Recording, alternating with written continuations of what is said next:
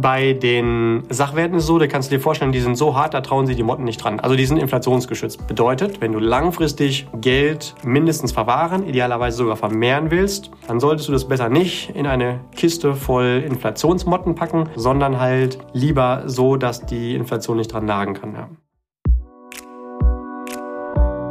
Und herzlich willkommen bei Financial Health dem Podcast für deine finanzielle Gesundheit. Freue dich auf spannende Inspirationen und leicht umsetzbare Financial Lifehacks für dein privates Finanzmanagement. Es erwarten dich wertvolle Impulse, wie du das Thema Geld und Finanzen zu einer fröhlichen, starken und erfolgreichen Kraft in deinem Leben machst. Schön, dass du auch heute wieder mit dabei bist. Vielen Dank für deine Zeit und danke für dein Interesse. Es freuen sich auf dich, wie immer, der liebe Julian Krüger und die wunderbare Amelie Lieder.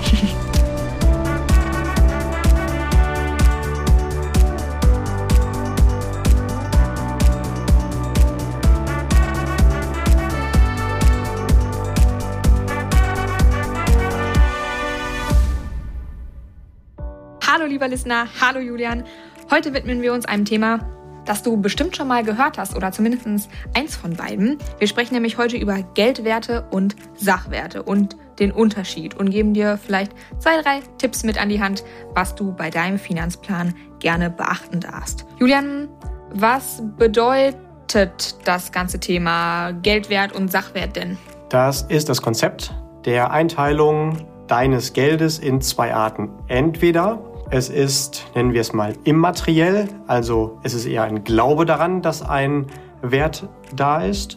Oder dein Geld ist wirklich in irgendeiner Art und Weise gegen ein physisches Gut getauscht, dass du es sprichwörtlich wirklich anfassen kannst. Also die äh, Frage nach, was ist ein Geldwert oder ein Sachwert, ist quasi die Frage danach, welche Form hat dein Geld oder besser formuliert, welche Form hat dein Vermögen. Okay, und wenn wir das ganze Thema mal Schritt für Schritt ähm, uns dem ganzen Thema nähern. Also mal anfangen mit dem Begriff Geldwert. Erläuter uns doch bitte mal, was heißt, was heißt Geldwert? Das ist mehr oder weniger fiktives Geld, also irgendeine Form von Geld, an das du erstens vom Wert her glaubst, idealerweise andere auch, damit natürlich auch das Geld noch dann da ist. Ganz klassisch, um das mal so ein bisschen hier auch vor Augen zu führen, sprechen wir über folgende Produkte. Also ähm, natürlich erstmal hat jeder von uns normalerweise ein Girokonto. Geld, was auf dem Girokonto ist, ist Geld wert.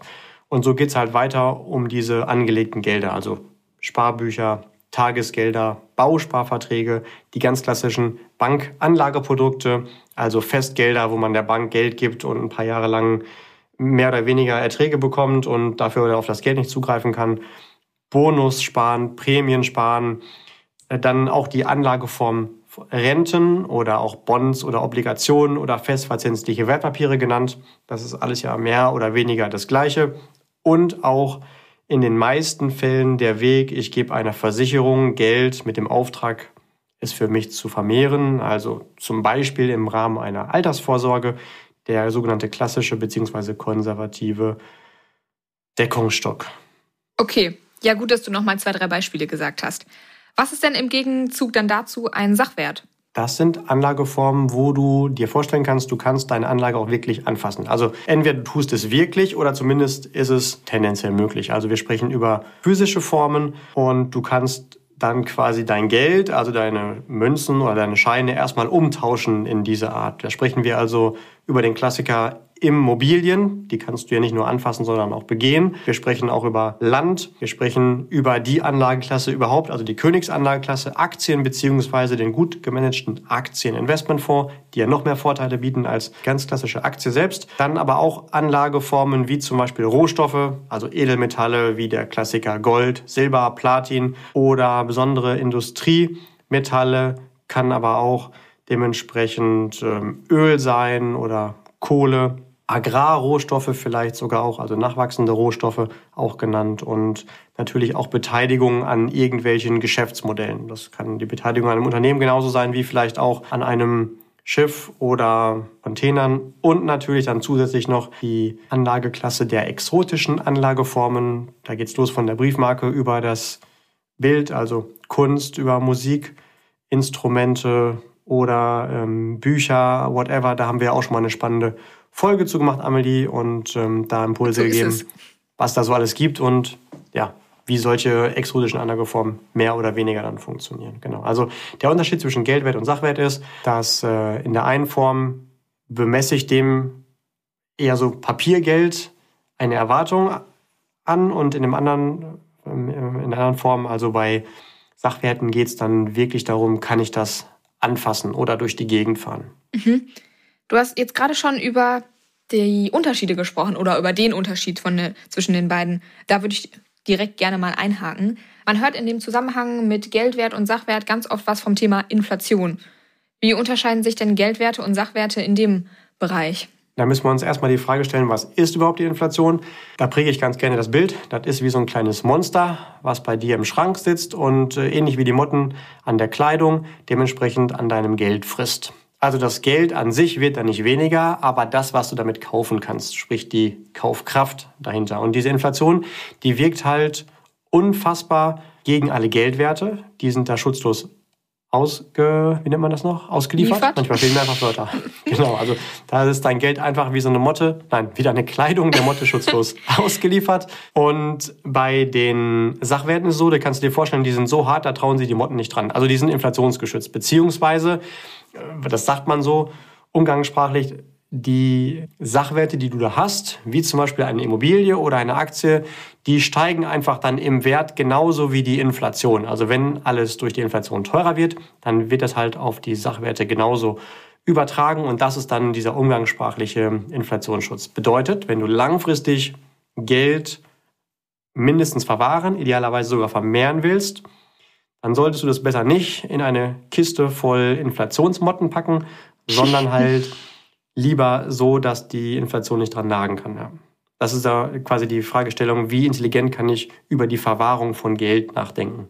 Und mhm. ich muss aber auch mal verstehen, nicht jeder, der mir irgendeine Anlage verkaufen will, weiß das, beziehungsweise stellt das so in den Vordergrund. Also das ist schon meine Aufgabe als Anleger zu wissen, dass wenn ich länger als zwei, drei Jahre irgendwo mal Geld anlegen, Schrägstrich vermehren will, dass ich dann idealerweise das nur mit Sachwerten mache, weil alles andere einfach keinen Sinn macht. Aus Sicht des Anlegers. Derjenige, der dir was verkaufen will, der sieht das vielleicht anders. Aber du musst dich mal fragen, warum erzählt mir wem wer was, also wem nützt was und in dem Fall musst du natürlich nach deinen eigenen Vorteilen schauen. Ja, auf jeden Fall. Das Mottenbeispiel äh, hat mir gut gefallen, auch wenn ich sagen muss, dass das Thema Inflation sich irgendwie seit dem Geschichtsunterricht bei mir so eingebrannt hat. Also ich muss irgendwie immer an dieses Bild denken, wo das Brot auf einmal irgendwie eine Million kostet. Und äh, ich habe ja nun auch wirklich viel vergessen aus der Schulzeit, aber das ist irgendwie hängen geblieben. Aber trotzdem, das Beispiel werde ich mit aufnehmen sozusagen. Was ist denn noch zu bedenken, wenn es um das Thema Geldwert und Sachwert geht? Du kannst dich quasi fragen, in welcher Beziehung stehst du zu dem Geld. Immer dann, wenn wir über Geldwerte sprechen, also das Girokonto, das Tagesgeld, der Bausparvertrag oder ein Bankprodukt, dann bist du rechtlich gesehen so etwas wie ein Gläubiger. Das heißt, du gibst jemandem das Geld und glaubst daran, dass er dir es irgendwann wieder zurückgibt, insofern der halt bei diesem Rückgabetermin überhaupt noch existiert. Und derjenige, der das Geld bekommt, ist dann der Schuldner, der es dir wieder zurückgeben muss. Bei Sachwerten bist du der oder die Eigentümerin. Bedeutet, das ist wirklich dann auch deins, ist also in deiner eigenen Verwahrung.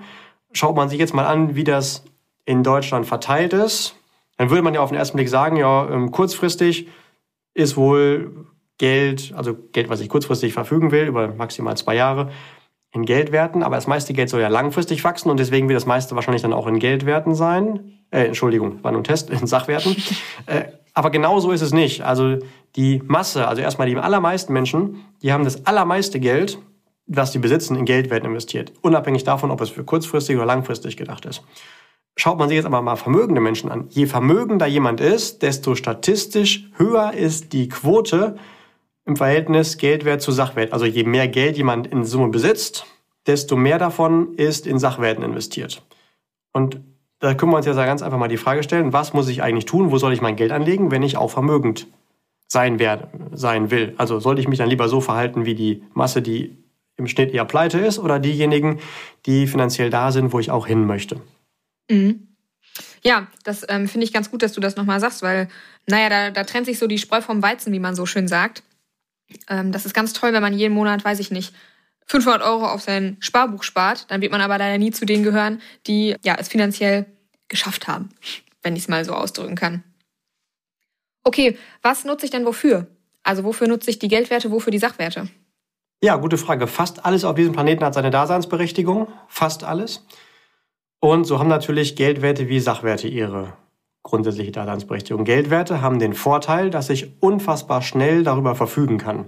Also sehr liquide damit bin. Und das bedeutet, genau für diesen Zweck nutze ich die auch. Also für die Dinge, wo ich schnell Geld haben will, schrägstrich transferieren will. Also wie zum Beispiel bei meinem Girokonto, da liegt das Geld drauf, was ich die nächsten überschaubaren nächsten Wochen von A nach B transferieren will.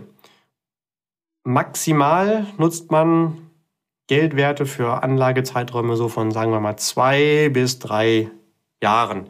Darüber hinaus ist dann die Kaufkraftvernichtung durch die Inflation so stark, dass das einfach der Vorteil dieser schnellen Verfügbarkeit nicht mehr ähm, dagegen liegt. Ne? Also wenn du Geldprodukte vergleichst, dann nimmst du eigentlich ganz klassisch immer erstmal das magische Dreieck der Geldanlage, wo man sagt, okay, ich habe drei Parameter mindestens, anhand deren ich eine Anlage bewerte. Ich habe einmal das Thema Liquidität, also Verfügbarkeit. Das ist halt beim Geldwert in der Regel höher als beim Sachwert. Dann der Punkt Sicherheit. Da hat man natürlich, haben wir eben schon drüber gesprochen, immer dieses Problem, je nachdem, wer da mein Schuldner ist, also dem ich das Geld gegeben habe, kann das Geld auch schon mal schneller dann weg sein weil da keine Sicherheit hintersteckt, außer der Zusage, ich gebe es dir wieder zurück. Und dann haben wir natürlich noch ähm, die Frage nach der Rentabilität, sprich der Rendite. Und da ist eigentlich auf der Seite der Geldwerte keine Rendite zu erwarten. Also die Inflation dagegen gestellt in der aktuellen Zeit habe ich da hinterher nach Inflation, das nennt man dann auch betriebswirtschaftlich real betrachtet, also nach Inflation habe ich dann garantiert negative reale Rendite Heißt, ich vernichte Kaufkraft, ich habe hart für mein Geld gearbeitet, damit es hinterher dann immer weniger von der Kaufkraft wird. Das macht natürlich gar keinen Sinn. Also mhm. Geld, für das ich hart arbeite, damit ich es besitze, sollte natürlich dann auch nach dem Akquirieren, nachdem es zu mir geflossen ist, mindestens genauso hart für mich arbeiten, eher sogar härter. Das heißt, da sollte ich höhere Renditeansprüche haben. Und daher haben wir vorhin schon gesagt, die Königsklasse der Sachwerte, das sind die Aktieninvestmentfonds, auch wieder verglichen, bezogen auf dieses magische Dreieck der Geldanlage, Rentabilität, Sicherheit und Verfügbarkeit, hat die nämlich den größten Vorteil, weil ich eigentlich den Nachteil der Liquidität beim Sachwert habe, aber die Aktie eine auch unfassbar hohe Liquidität bietet, natürlich sich aber in Wellenbewegungen entwickelt und ich auch mal wissen muss, für mein Anlageziel ist die jetzt mehr oder weniger geeignet oder wie kombiniere ich verschiedene Aktien miteinander, zum Beispiel in einem Aktienfonds, um diese Wellenbewegungen dann entweder kontrollieren zu können, eingrenzen zu können oder planen zu können. Ja. Okay, und daran anschließend würde mich interessieren, wenn wir uns jetzt mal den Finanzplan des Einzelnen anschauen. Klar, wir können natürlich jetzt hier nichts Individuelles sagen, aber was ist denn deine Empfehlung? Was sollte denn jemand für den Bereich zum Beispiel Vorsorge, also Altersvorsorge nutzen und was für den Bereich Vermögensaufbau? Okay, dann lass uns ruhig vorne anfangen im Bereich persönlicher Finanzplan. Natürlich brauchen wir ein Girokonto, das ist halt ein Geldwert. Da sollte vielleicht ein bis zwei Nettogelder drauf liegen, damit ich erstens mich gar nicht mehr programmiere, weil mehr drauf liegt, bin ich geneigt, mehr auszugeben und zweitens brauche ich auch nicht mehr. Der nächste Schritt ist dann, also da sind wir noch im Bereich Geldwert, wie wir schon gehört haben. Der nächste Schritt ist dann ein Liquiditätspuffer wo wir, ähm, wer den Podcast schon länger verfolgt, immer empfehlen, 5% vom Nettoeinkommen draufzusparen. Wer das noch nicht gehört hat, hört einfach mal in die Folge Kontensystem an, relativ am Anfang von unserer Podcast-Reihe. Und da ist das Geld einfach als Puffer so für die nächsten ein bis zwei Jahre. Hier sind wir auch im Bereich Geldwert. Dann fängt das Thema Vermögensaufbau an. Egal ob jetzt mittelfristiger oder langfristiger Vermögensaufbau, da gehe ich natürlich dann unbedingt in Sachwerte, um A, mich vor der Inflation zu schützen und um B, natürlich aber auch oberhalb der Inflation auch wirklich einen Zinseszinseffekt für mich real zu erzielen. Und wenn ich noch länger spare, was ja für uns auch alle sehr wichtig ist, das Thema Altersvorsorge, also das Geld, von dem ich leben muss oder will, nachdem wie man es definiert, wenn ich nicht mehr arbeite, das ist das längste Sparen in unserem Leben. Das wollen wir natürlich auch diesen deutlich ertragsreicheren Sachwerten dann widmen. Das heißt übrigens nicht, dass es manchmal nicht auch clever sein kann, noch einen Mantel drum zu packen, der dann vielleicht von einer Versicherung gemanagt wird, um halt dann noch staatliche Förderungen wie zum Beispiel einen Steuervorteil mitzunehmen oder eine höhere Sicherheit, dass mir das Geld niemand wegnehmen darf, wenn ich zum Beispiel hafte bei Pflegebedürftigkeit in einem Familienumfeld oder bei privater Insolvenz oder was auch immer. Aber ganz wichtig ist, dass ich dann nicht der Versicherung das Geld gebe mit dem Auftrag, bitte Versicherung vermehr das Geld, sondern der Versicherung sage, du kriegst zwar das Geld, damit ich den Mantel mit den Eigenschaften vom Staat bekomme, aber du leitest das Geld direkt wieder in Sachwerte weiter, die ich dir vorgebe. Das sollten idealerweise viele verschiedene gut gemanagte Aktieninvestmentfonds sein. Oder halt, wenn man will, natürlich auch noch andere Sachwerte dann dabei gemischt, aber das ist so die Anlageklasse, die sich dafür bewährt hat. Okay, ja, das finde ich total gut, dass du das nochmal so gesagt hast. Und auch ich, ich kann das nur oder gemeinsam mit dir nur genauso an den Listener weitergeben. Bitte verinnerliche das, setze das für dich um, denn Geldwert sparen, auch im Bereich Altersvorsorge und Vermögensaufbau, funktioniert noch immer. Und je nachdem, mit wem du am Tisch sitzt, mit welchem Berater, ähm, wird das auch immer noch promoted und als funktionierend ange angepriesen. Aber bitte vertraue da auf dich und auf dein Können oder auf dein Wissen, auf deine Expertise, die du dir damit angeeignet hast und nutze für dich dieses Wissen und frage, okay, was möchte ich gerade, was ist gerade mein Ziel mit dem Geld und wie soll ich das dann anlegen in Geldwerte oder in Sachwerte? Ja, äh, wenn dir das jetzt vielleicht, lieber Listener, zu kompliziert klingt, dann schnappt dir einfach einen echten Experten, der wird das sowieso automatisch für dich mit berücksichtigen. Andersrum kannst du auch einen Test draus machen. Du kannst einfach mehrere Menschen aus der Branche die Aufgabe geben, du möchtest für Jahrzehnte Vermögensaufbau oder Altersvorsorge betreiben und wenn der dann auch nur als kleinen Baustein irgendwie einen Geldwert mit da reinbaut, dann weißt du schon, das ist wahrscheinlich kein Experte, sondern irgendjemand, der entweder etwas verkauft, um Geld zu verdienen oder vorsichtig formuliert auch unterwegs ist, aber nicht zu den Experten gehört. Also alles, was mehrere Jahre aufwärts Geld ansparen, vermehren, anlegen bedeutet, das macht man als Profi immer nur im Sachwert. Also es macht gar keinen Sinn. Das ist wie wenn du ein äh, Auto kaufst und dann bei Wind unterwegs bist und das Auto weniger schnell ist als der Wind von vorne und das Auto dann, obwohl du Gas gibst, nach hinten drückt, weil du dann vielleicht viel ähm, Windfläche hast. Also das macht gar keinen Sinn. Ja, so ist es. Ja, lieber Listener, das war eine knackige Erläuterung zum Thema Geldwerte und Sachwerte und die Unterscheidung von den beiden Themen, weil das ganz, ganz wichtig ist für deinen erfolgreichen Vermögensaufbau. Lieber Julian, gibt es noch etwas von deiner Seite aus? Ich möchte gerne schließen, äh, mich erstmal bedanken für das erneute Reinhören hier heute und äh, herzlich einladen, in unsere nächsten Folgen reinzuhören. Schön, dass du dich mit dem Thema beschäftigst. Äh, das wird dich langfristig versprochen finanziell deutlich erfolgreicher machen als den Durchschnitt der Menschen. Und da möchte ich dich ermuntern, auf jeden Fall dran zu bleiben. Sprich, keep growing, bleib gesund, vor allem finanziell. Ganz liebe Grüße, dein Julian. Ja, lieber Listener, auch ich verabschiede mich hiermit. Bis zum nächsten Mal. Bleib gesund. Ich freue mich auf dich.